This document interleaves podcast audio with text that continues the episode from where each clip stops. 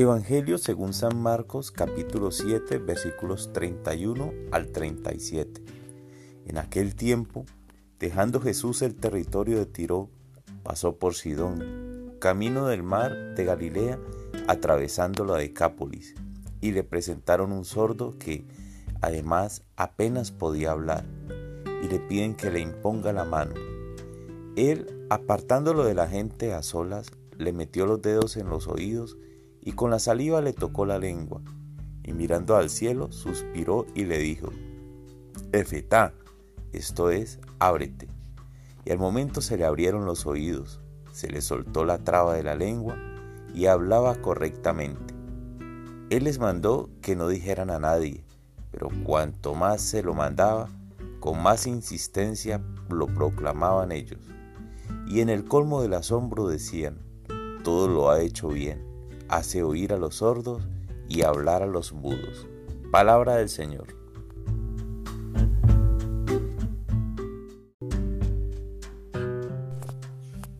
Hola mis amigos, todo lo ha hecho bien.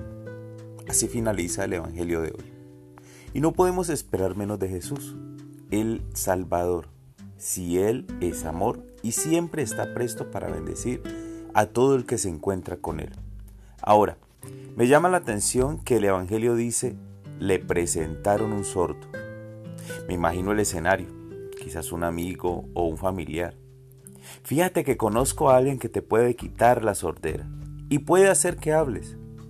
Quizá era alguien que conocía a Jesús, lo suficiente para saber que Él era el indicado para que el sordo recuperara su salud. Esto es necesario, que tú y yo seamos atrevidos y presentemos nuestros enfermos a Jesús y con la certeza de que ellos serán sanados. No tenemos que hacer más, solo dejar a Dios ser Dios, porque esto presenta un pequeñito problema. Queremos decirle a Dios cómo sanar a nuestros enfermos y recuerda que no es con nuestras fuerzas, es con su espíritu. Un ejemplo de esto es cuando deseamos obligar a nuestras parejas o hijos, adultos, a realizar cosas que ellos no desean. Se nos olvida que ellos de una u otra forma toman sus propias decisiones. Entonces, deseamos que ellos participen de nuestro gusto por la Eucaristía, cuando ellos no desean ni entrar a la iglesia. Yo suelo decir que ya llegará el tiempo de Dios para cada uno de ellos.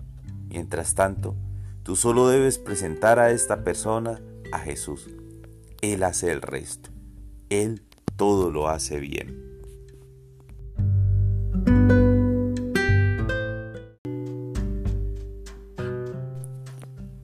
Señor Jesús, tú todo lo haces bien.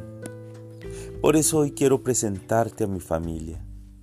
Tú, Señor, no escatimas en amor cuando quieres bendecir a alguien. Quiero poner en tus manos, mira, delante tuyo, te traigo a mi esposa, a mis hijos, a mis padres, a mis hermanos, pero también a los amigos que tanto quiero, Señor con los que comparto, con los que hace tiempo no veo.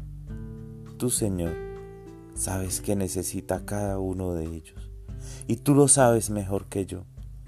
Tú sabes, Señor, el momento preciso para que ellos se enamoren de ti. Gracias, Señor Jesús. Yo confío en ti. Confío plenamente en ti. Sabes, Señor, mis peticiones. Sabes mis deseos. Pero, Señor, tus deseos son mejores que los míos.